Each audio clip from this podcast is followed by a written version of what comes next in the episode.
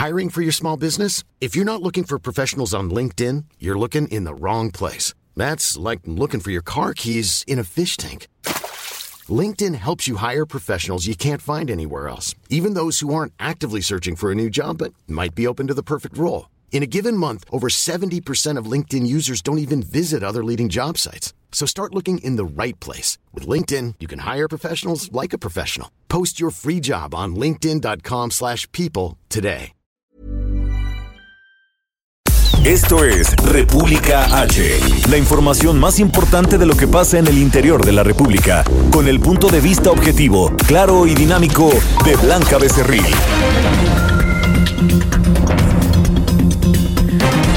Hola, ¿cómo están ustedes? Muy buenas tardes. Son las 12 del día de este miércoles 5 de agosto de este año 2020. Yo soy Blanca Becerril, esto es República H y yo lo invito, por supuesto, como todos los días, a que se quede conmigo porque en los próximos minutos le voy a dar toda la información más importante generada hasta el momento para que usted esté, por supuesto, bien informado. También darle las gracias a mi compañero Isaías Robles que el día de ayer pues nos estuvo apoyando en la conducción de este programa debido a que, como usted sabe, pues el lunes anduvimos por, eh, pues por Campeche, por Ciudad del Carmen, inaugurando una estación más, una frecuencia más del Heraldo Radio, que por supuesto también estamos infinitamente agradecidos con usted por, eh, por escucharnos todos los días y por eh, seguir sintonizándonos, por su preferencia, por supuesto.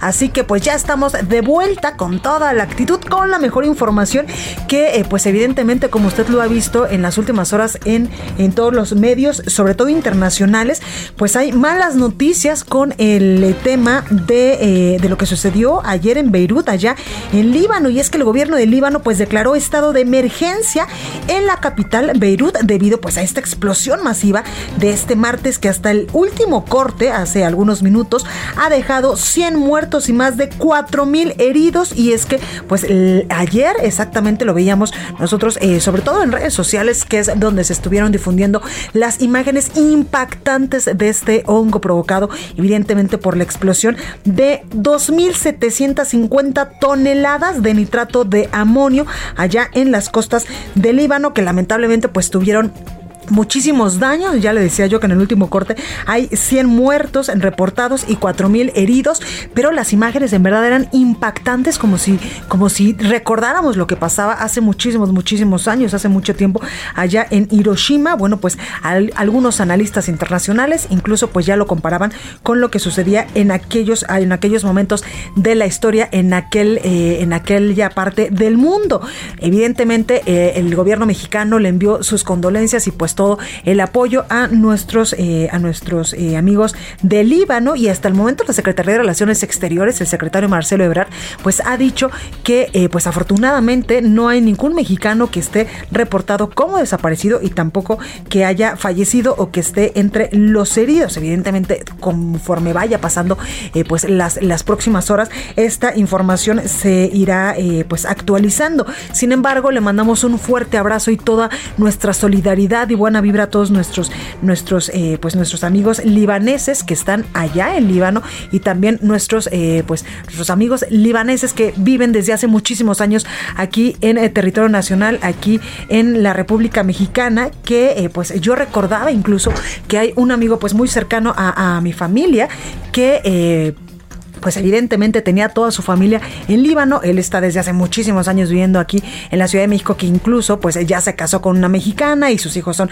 mexicanos, que él decía que solamente iba a Líbano cuando pues se tenía una tregua de paz y cuando eh, pues se podía viajar a este, a este país porque eh, pues llevaban ya 30 años pues no acostumbrados pero sí viviendo eh, pues todas estas pues todos estos conflictos sobre todo políticos en ese país en ese país del mundo y, lamentablemente pues ahora no fue un asunto político por lo que sabemos hasta el momento, sino la explosión de 2.700 toneladas de nitrato de amonio. Así que toda nuestra solidaridad y nuestra buena vibra para todos los libaneses que lamentablemente perdieron pues a sus familiares que están heridos o que lamentablemente pues también perdieron sus hogares. Bueno, también hay información importante porque el presidente Andrés Manuel López Obrador en estos momentos está allá en eh, Bacurimi, en eh, Sinaloa, donde pues está realizando una gira de trabajo. Ya estuvo en la mañana muy temprano en Culiacán, Sinaloa, con el gobernador Kirin Ordaz,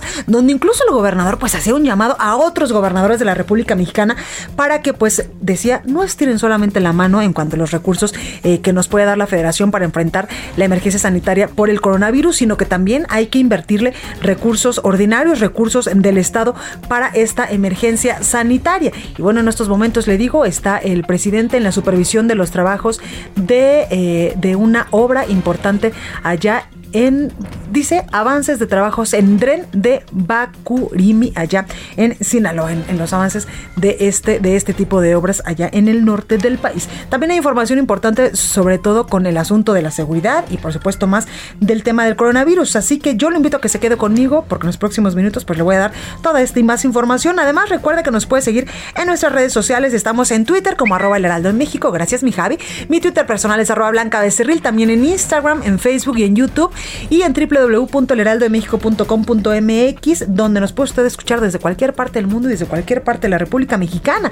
Aquí en la Ciudad de México nos escuchamos por el 98.5 de FM. A partir de este lunes, un fuerte abrazo y un, y un beso enorme a todos mis compañeros de Ciudad del Carmen en Campeche, sobre todo a Gerardo, que fue un muy buen anfitrión, porque allá ya nos escuchamos por el 101.3 de FM y el 950 de AM. En Monterrey, Nuevo León, por el 90.1 de FM. En Guadalajara, Jalisco, 100.3 en Tampico, Tamaulipas 92.5, en Acapulco, Guerrero 92.1, en Villahermosa, Tabasco 106.3, también en el Valle de México por el 540 de AM, en Tijuana, Baja California por el 1700 y en McAllen y en Brownsville también ya nos escuchamos del otro lado de la frontera. Sin más, vamos a un resumen de noticias y comenzamos. En resumen. En Líbano, tras la fuerte explosión registrada este martes en un almacén del puerto de Beirut con 2.750 toneladas de nitrato de amonio, hasta el momento se reportaron por lo menos 113 personas muertas y más de 4.000 heridos. El gobernador de Beirut, Marwan Aboud, informó que tras la tragedia de ayer aún hay más de 100 desaparecidos y más de 200.000 personas se han quedado sin hogar. El primer ministro del Líbano, Hassan Diam, decretó luto nacional en memoria de las víctimas y prometió que los responsables de esta catástrofe van a pagar el precio. El embajador de México en Líbano, Jorge Ignacio Madrazo, informó que no hay reportes de conacionales desaparecidos por la explosión de ayer y relató que la zona del incidente se encuentra totalmente devastada. Esta mañana tuve oportunidad de ir a visitar la zona aledaña a la explosión para ver de forma directa cómo está la situación y realmente es, dramático, está completamente devastada. Muchísimos coches que aparentemente como que explotaron desde adentro, no tienen ningún objeto encima, ningún pedazo de construcción, nada, pero están completamente destruidos y bueno, pues eh, lo lamentable es la, obviamente la pérdida de vidas humanas y, y los más de 4.000 heridos que están en los hospitales de, de Beirut y de otras ciudades cercanas a la capital. Y es que la onda expansiva de esta explosión allá en Beirut ha dejado hasta el momento a 3.000 damnificados. Y durante la visita del presidente de México, Andrés Manuel López Obrador, a Sinaloa, el gobernador del estado, Kirin Ordaz, aseguró que mantiene una gran coordinación con el gobierno federal en materias como seguridad y de coronavirus. Por su parte, el presidente López Obrador anunció que va a pedir a la Secretaría de Educación Pública que busque un consenso con el CENTE y la CENTE para poder avanzar en el regreso a clases a distancia. Yo creo que hace falta más comunicación y diálogo. Voy a pedirle al secretario de Educación que busque un encuentro con la CENTE y con el CENTE y que se logre un consenso. La Secretaría de Salud Federal informó que en México ya hay 449.961 casos de coronavirus confirmados y 48.869 decesos. A nivel internacional, este miércoles el conteo de la Universidad Johns Hopkins de los Estados Unidos reporta que hoy hay en todo el mundo 18.585.000 contagios y más de 701.000 muertes.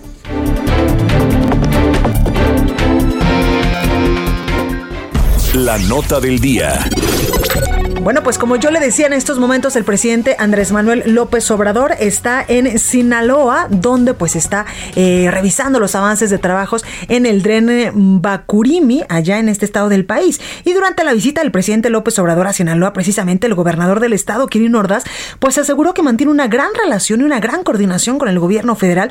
Esto pues para atender diversos temas importantes para su estado, como lo son, evidentemente, la seguridad. Acuérdense que Sinaloa pues es uno de los los epicentros del cártel eh, del cártel de Sinaloa, por supuesto, de Joaquín El Chapo Guzmán y de otros cárteles de, la droga. Y además también dijo el, el gobernador que tiene una gran coordinación para enfrentar la emergencia sanitaria por el coronavirus. Escuche.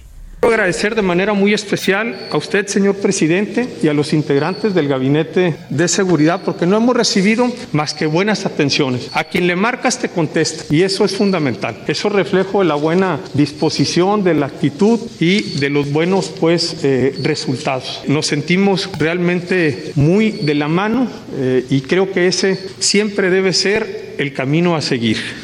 Bueno, y precisamente en medio de tensiones de algunos gobernadores con la federación por el pacto fiscal, el mandatario de Sinaloa, Kirin Ordaz, aseguró que eh, pues los estados deberían de invertir recursos propios para atender necesidades y no solo pues estirarle la mano al gobierno federal. Otro aspecto también fundamental, pues es que no hemos escatimado recursos propios para la seguridad. No nada más vamos y estiramos la mano para ver qué es lo que nos va a dar el gobierno federal. Es importante que nosotros, las entidades federativas, les metamos lana a este tema. ¿Por qué? Porque son muchas las necesidades, son muchos los requerimientos y fíjense nada más, hemos invertido en lo que es mi gestión en 1.800 millones de pesos de recursos propios, además de los 840 millones de pesos que hemos recibido del Fondo de Aportación para la seguridad pública. Bueno, y precisamente vamos a escuchar lo que está diciendo en estos momentos el presidente de México, Andrés Manuel López Obrador, desde Culiacán, Sinaloa, donde pues está eh, revisando los avances de trabajos en este tren de Bacurimi. Escuche. Eh, acaudalados, las empresas, los bancos más grandes que no pagaban impuestos. O que si pagaban se les devolvían los impuestos. O se les condonaban los impuestos. El presidente de la República tenía la facultad para condonar impuestos. Y en los sexenios anteriores se condonaron miles de millones de pesos a unas cuantas corporaciones empresariales y financieras. Eso ya no sucede porque se modificó la Constitución. Se estableció en el artículo 28 de la Constitución que se prohíbe la condonación de impuestos. Se elevó esta decisión a rango constitucional. Y esto nos permite tener más recaudación y por eso podemos entregar puntualmente eh, a los estados sus participaciones federales y sin mengua, es decir, sin que disminuyan a pesar de la crisis económica. No eh, se ha padecido mucho por la caída en la recaudación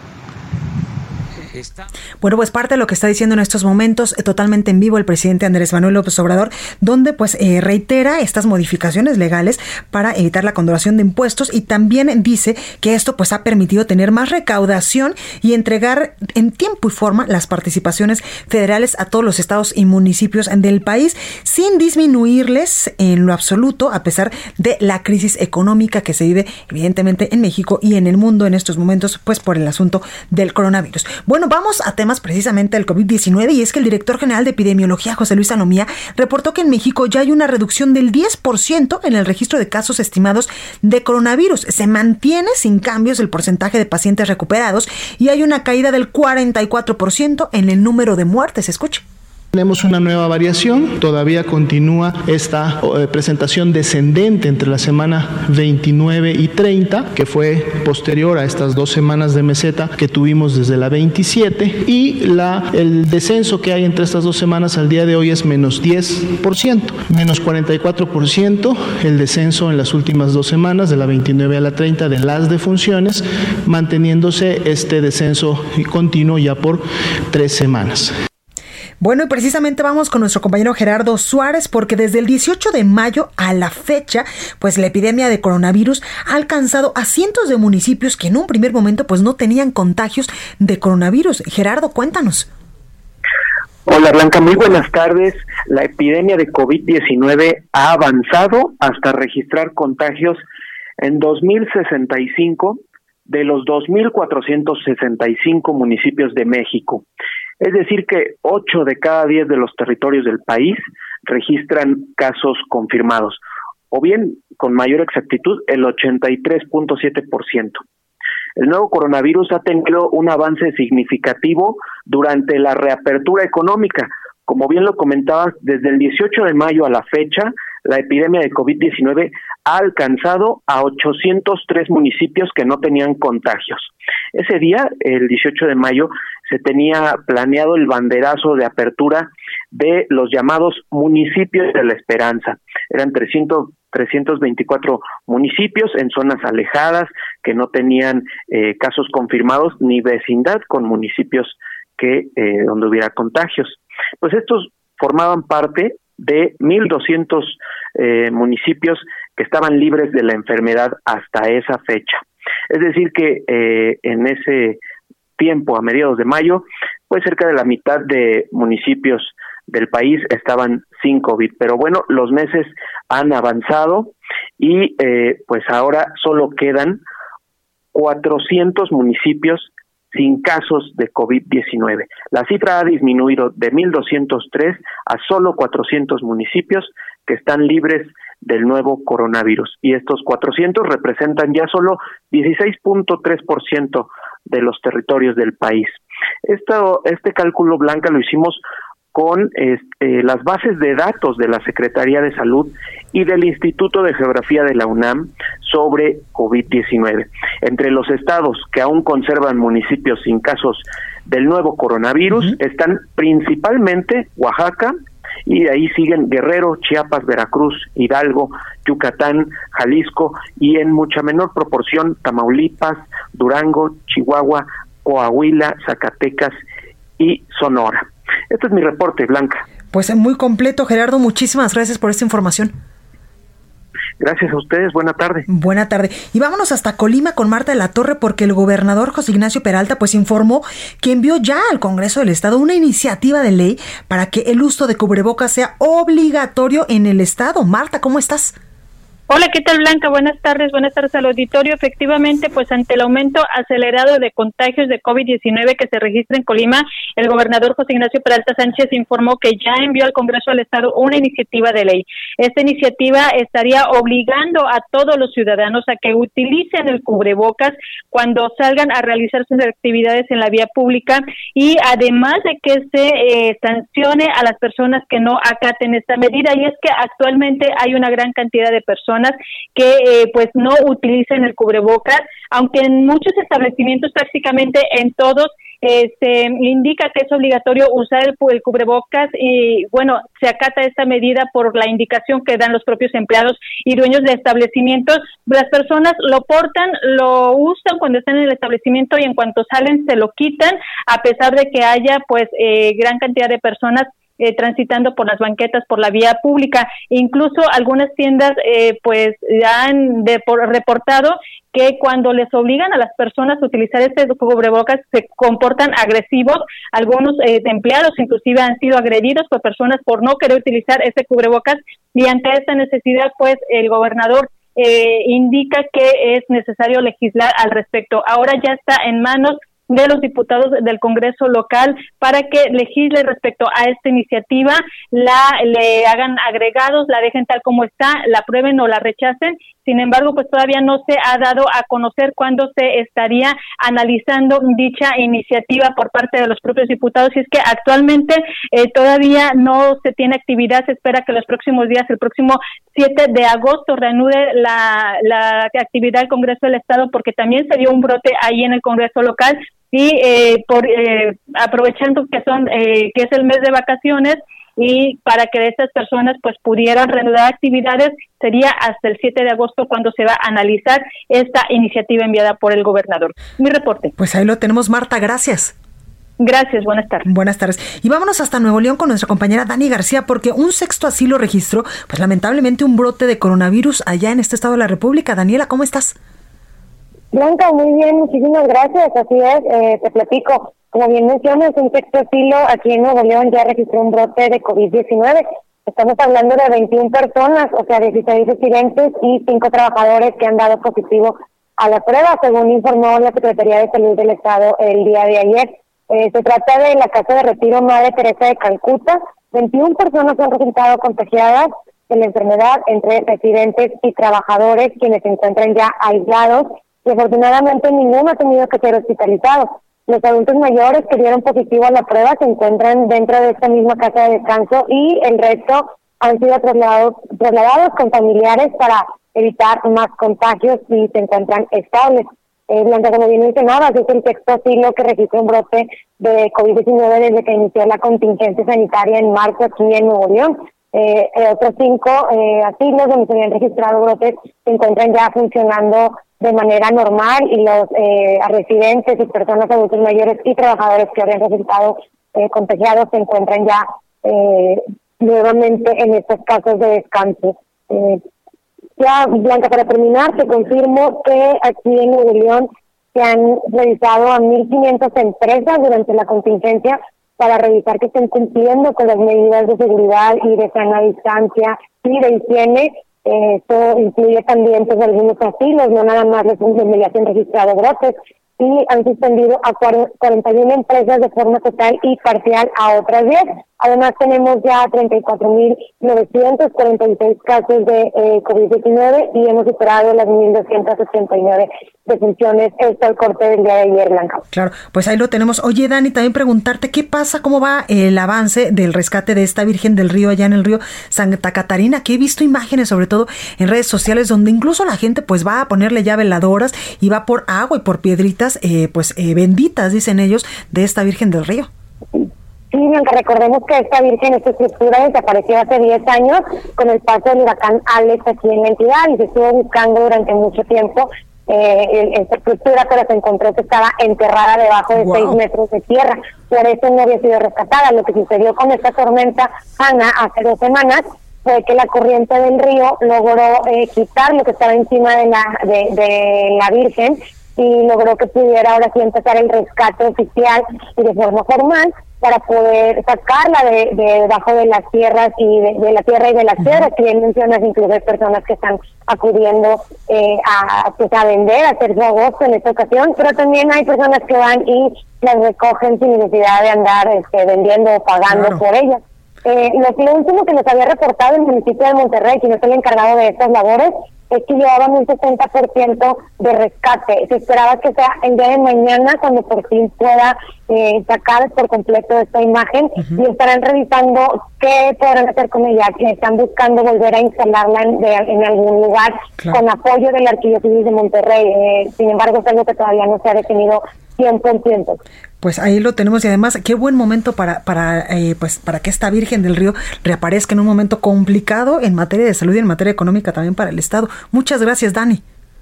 Al contrario, Blanca, muy buenas tardes. Buenas tardes. Y precisamente el Instituto Mexicano del Seguro Social en Nuevo León firmó un convenio con el Consorcio Mexicano de Hospitales y la Asociación Nacional de Hospitales Privados para que sus unidades médicas particulares, por supuesto, atiendan a derechohabientes con otros males que no sean coronavirus. Bueno, vamos al sacapuntas de este miércoles con nuestra compañera Itzel González. Yo soy Blanca Becerril. Esto es República H, no se vaya. Sacapuntas y necesario convenio trae el procurador fiscal Carlos Romero Aranda Se trata de un acuerdo de coordinación con los estados para combatir delitos fiscales y financieros. El primero en firmar fue Chihuahua, gobernado por Javier Corral, pero la idea es que le entren todas las entidades con el respaldo también del titular de Hacienda, Arturo Herrera.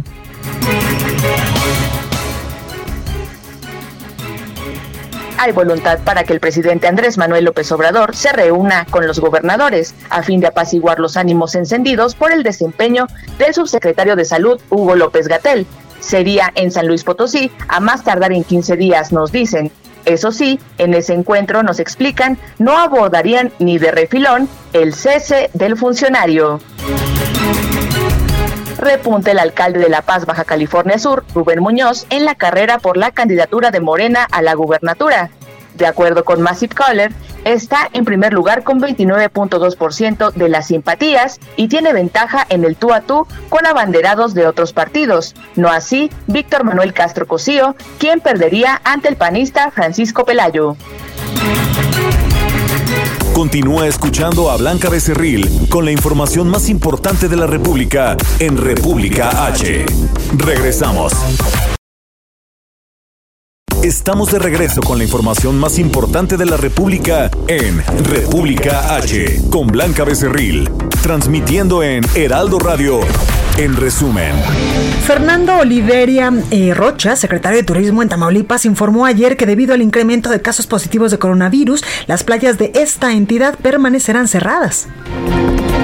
La Secretaría de Salud de Nuevo León informó que en la casa de retiro Teresita de Calcuta, eh, ubicada en San Nicolás de los Garza, Teresa de Calcuta, eh, en esta casa de retiro, se registró un brote de 21 casos positivos de coronavirus entre huéspedes y personal que trabajaba en el lugar.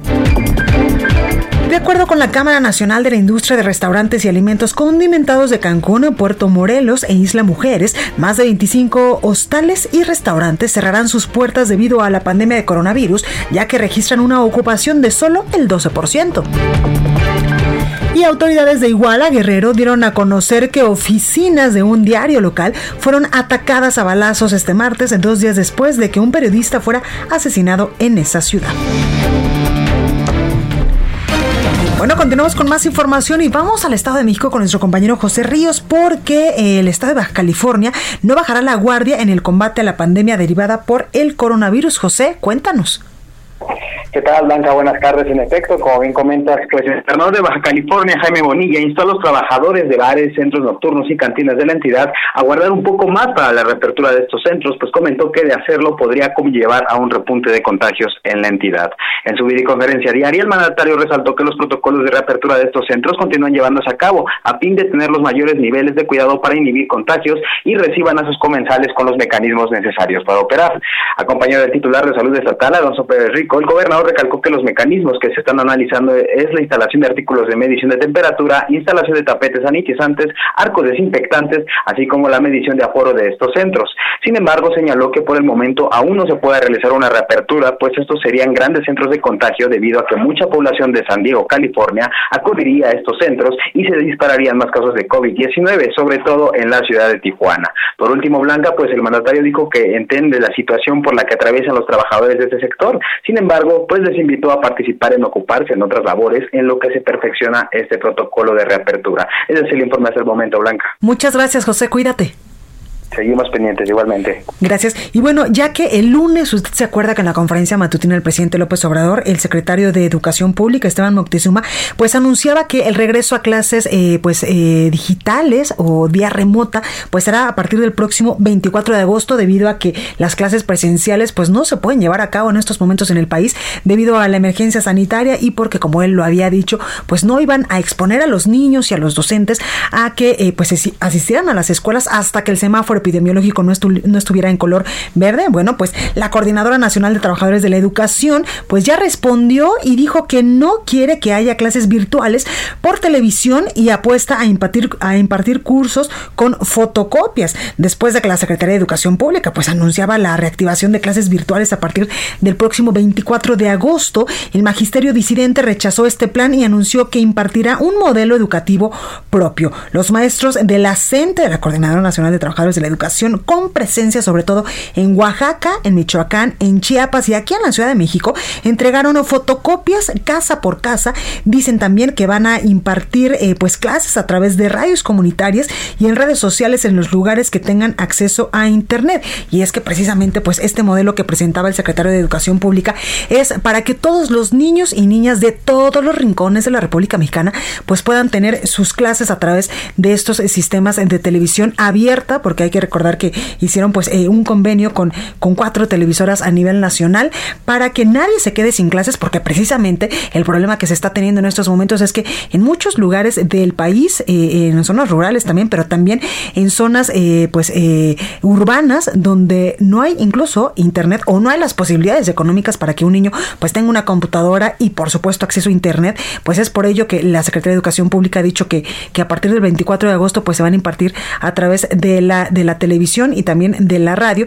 Y es que pues en estos momentos creo yo que muchísimas, muchísimas personas o la gran mayoría de los mexicanos pues por lo menos tenemos una televisión donde los niños puedan eh, pues ir de manera virtual a, clases. Por ello es que esto de la coordinadora pues me parece en verdad que está fuera totalmente de lugar porque le digo, o sea, hay muchos, muchos niños que no tienen una computadora, que no tienen acceso a internet, por ejemplo, en zonas rurales o aquí en la Ciudad de México hay eh, pues, eh, pues zonas eh, de muy bajos recursos donde si se tiene una computadora o un teléfono celular, pero si se tiene cuatro niños, pues ¿cómo le hacen los papás? Pobres de ellos, se quiebran la cabeza pues para prestar la computadora al niño después que termine su tarea y prestársela al otro, o si tienen un celular, ¿cómo le hacen si tienen tres o cuatro niños?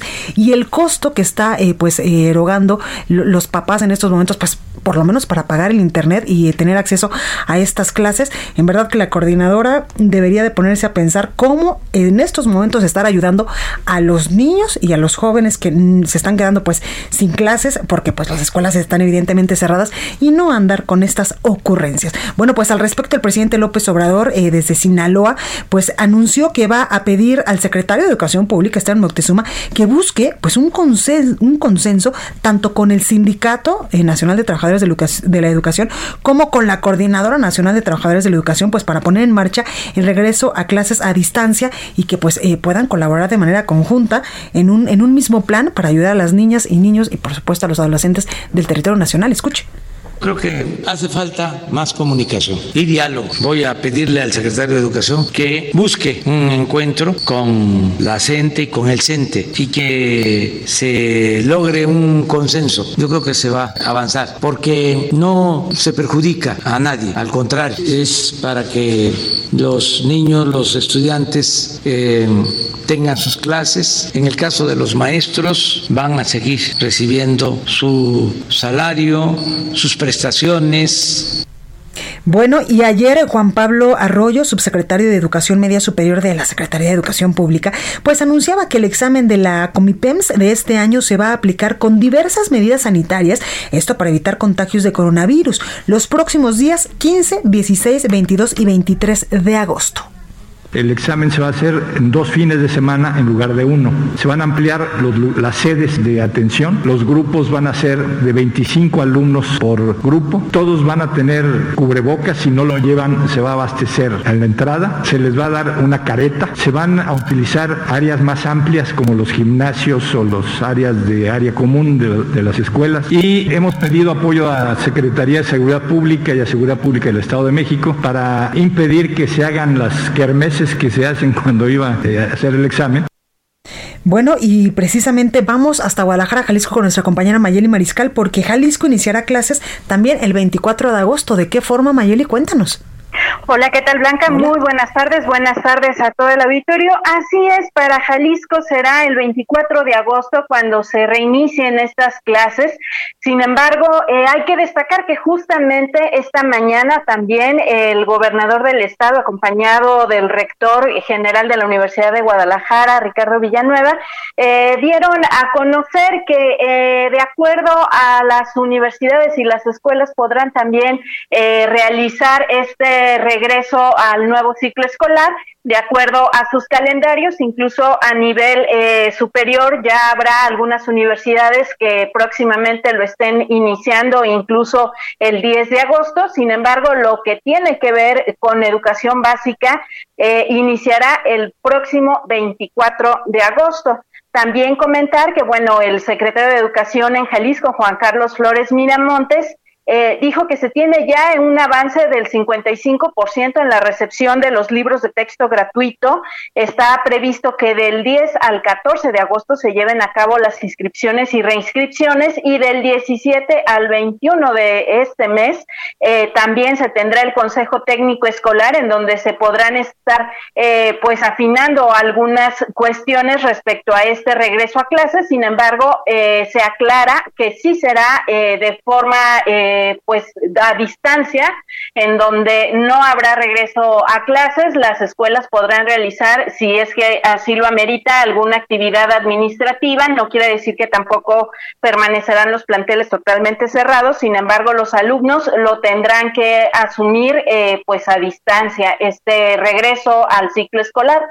Y justamente sobre este anuncio que te comento, Blanca, eh, pues se anuncia de forma histórica que eh, los todos los jóvenes que hicieron trámites para acceder justamente a educación media superior, es decir, el bachillerato, tendrán un lugar en Jalisco en donde, eh, pues, si bien hicieron trámites a la Universidad de Guadalajara, se amplía también los espacios que estará ofreciendo la Universidad de Guadalajara pero también se les ofertarán algunas eh, escuelas tecnológicas que están a cargo también del gobierno del estado, lo que quiere decir que la totalidad de los jóvenes que vayan a cursar esta educación media superior tendrán un espacio aquí en la entidad.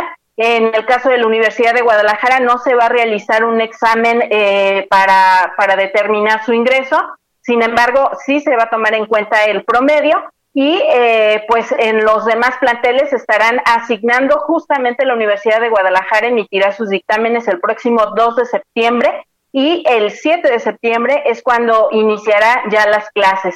En niveles superiores, dependiendo algunas carreras, sí realizarán exámenes, pero eh, pues sin duda este anuncio de la universalidad, el acceso a educación media superior a los jóvenes en Jalisco, pues es un anuncio histórico, Blanca.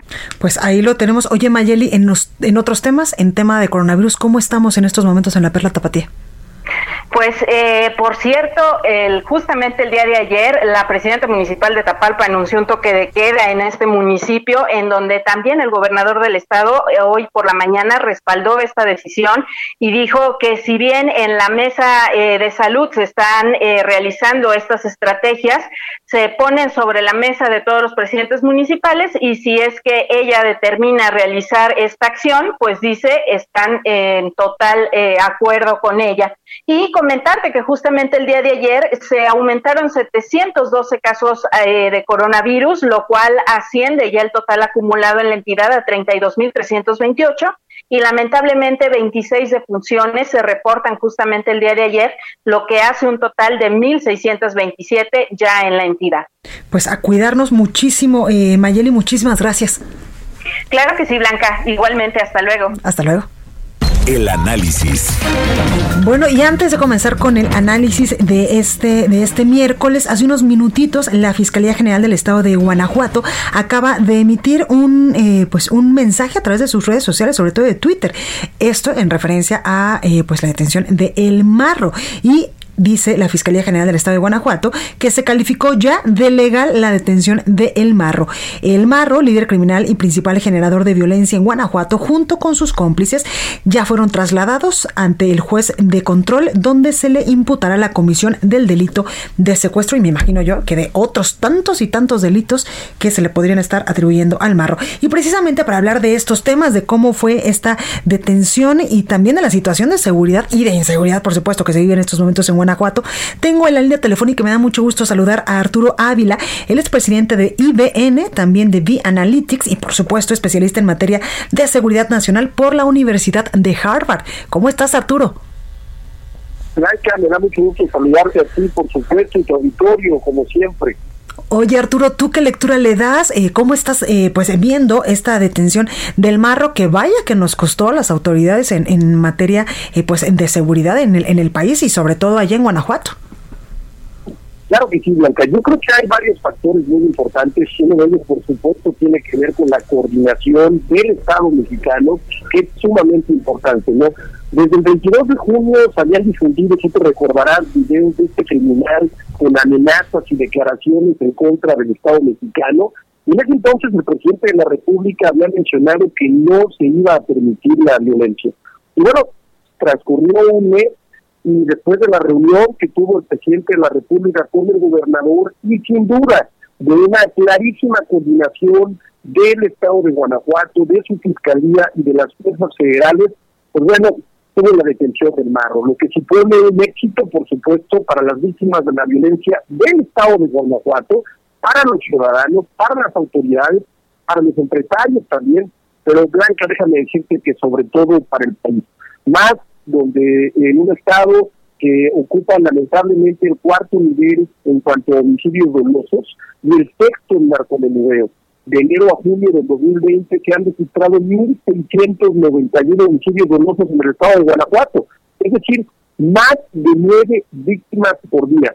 Y gran parte de esta violencia, sin lugar a dudas, estaba generada por el cártel que lideraba este personaje llamado el Guapurado del Mar. Totalmente. Oye, Arturo, y otra cosa importante también es que desde, me parece, el año 2017 se eh, pues recrudeció esta afrenta, esta, esta eh, pues eh, rivalidad entre el cártel Jalisco Nueva Generación, liderado, por ejemplo, por el Mencho, y el cártel de Santa Rosa Lima del Marro, pues para, pues para el territorio, para decir, oye, este es territorio del cártel Jalisco Nueva Generación, que ya estaba peleándolo allá en Guanajuato, y que el Marro, pues evidentemente no se dejó.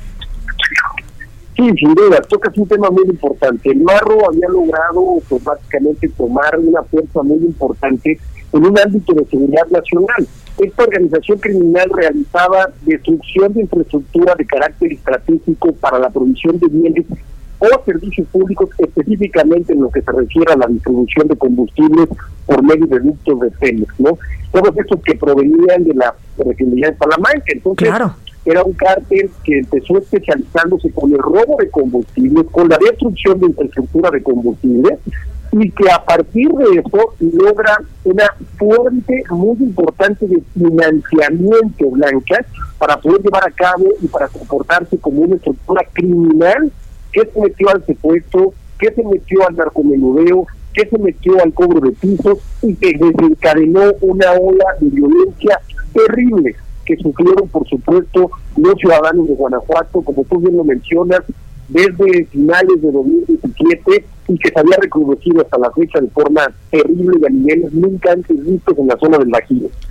Totalmente. Oye Arturo, ¿y tú cómo ves eh, que en las próximas, eh, en los próximos días, en los próximos meses, incluso pues analistas también en materia de seguridad, eh, especialistas en narcotráfico, han dicho que el asunto de la violencia en, Guanajuato puede que se incremente por esta lucha de estos dos cárteles y también porque si, si, si el líder del cártel de Santo Rosa de Lima, que fue el Marro, ya fue detenido, pues evidentemente va a haber reacomodo en este cártel. Sí, claro, siempre generalmente después de las detenciones de estos líderes o de estos capos, viene por supuesto la reestructura de las organizaciones delictivas. Y normalmente una de las malas noticias es que generalmente cae en manos de gente que dependía de estos líderes que lamentablemente cada vez en el escalón de la estructura son más sanguinarios y más sanguinarios, ¿no? Eh, algo que me parece muy importante comentar, Blanca, es que en esta ocasión ha habido una coordinación muy importante de las autoridades federales y estatales, y no solamente eso, también de la unidad de inteligencia financiera. Entonces, a diferencia eh, de lo que hemos visto antes, en donde únicamente se, eh, se captura el líder y la organización parece que sigue operando solamente en manos de otros, en esta ocasión hubo un bloqueo y un congelamiento de cuentas directamente vinculadas al financiamiento de las operaciones ilícitas de este cártel. Y eso es algo que no se hacía y que está cambiando la dinámica de operación de estas estructuras delictivas.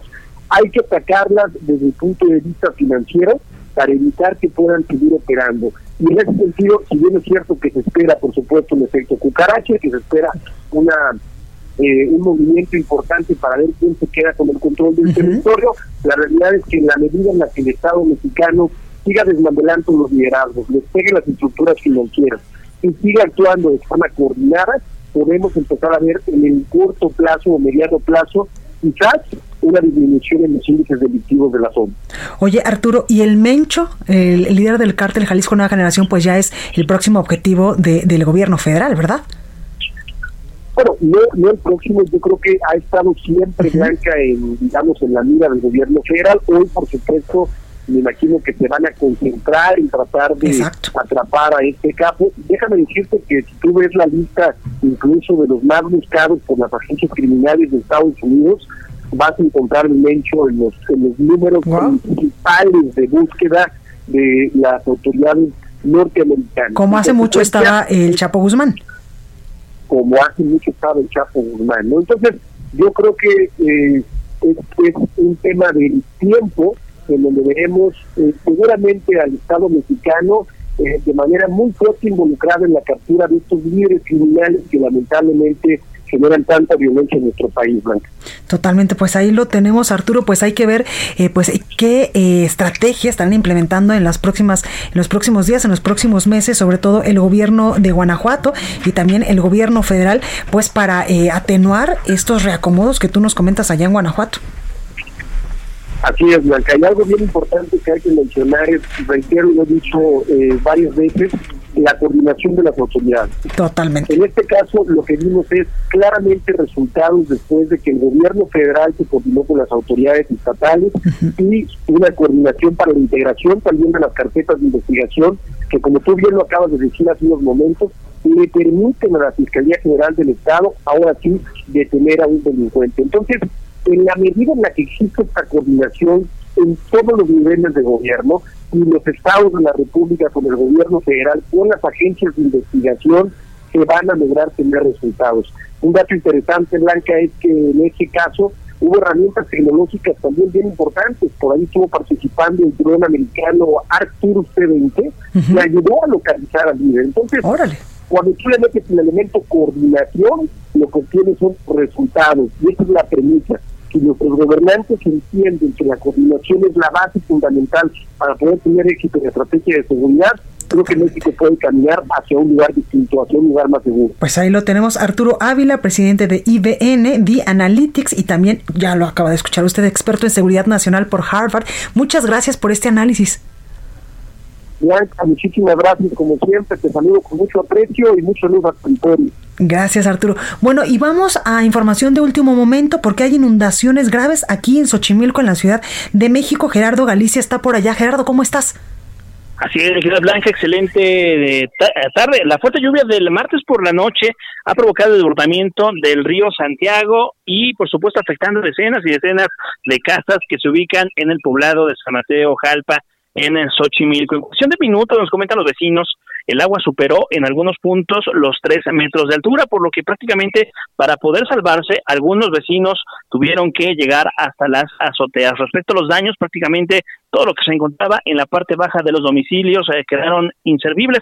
En estos momentos están sacando las personas de sus domicilios eh, prácticamente sillones, refrigeradores, estufas, quedaron prácticamente inservibles. De lo más afectado o las calles más afectadas son la calle Zaragoza, tercera cerrada de Zaragoza y cerrada Pedregal. En esta última incluso la Fuerza del Agua arrancó un pequeño puente peatonal y finalmente comentarte que ya en estos momentos están trabajando diversas cuadrillas de la alcaldía de Xochimilco, también del gobierno capitalino y de hecho ya se está eh, tratando de realizar un censo para poder calcular todos los daños ocurridos luego del desbordamiento de este río Santiago que corre a lo largo de la alcaldía de Xochimilco. Y por lo pronto, el reporte. Muchas gracias Gerardo Galicia.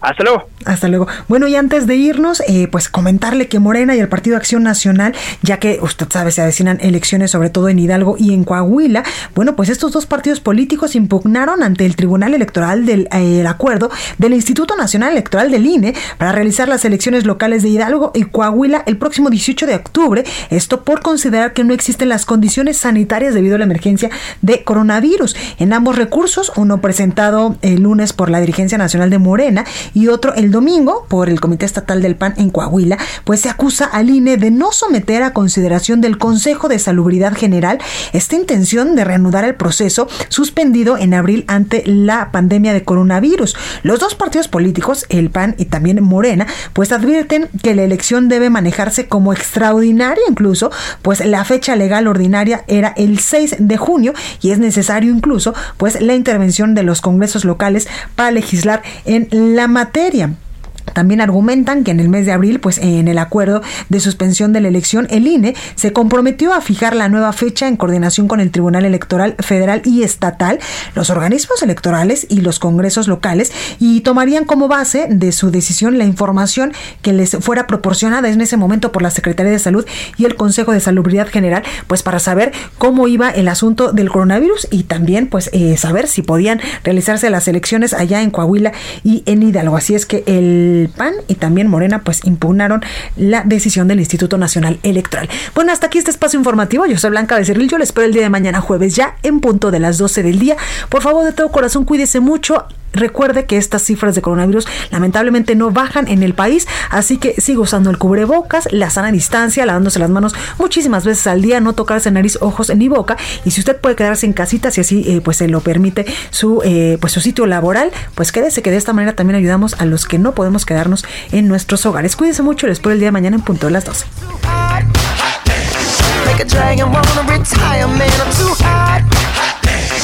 Say my name, you know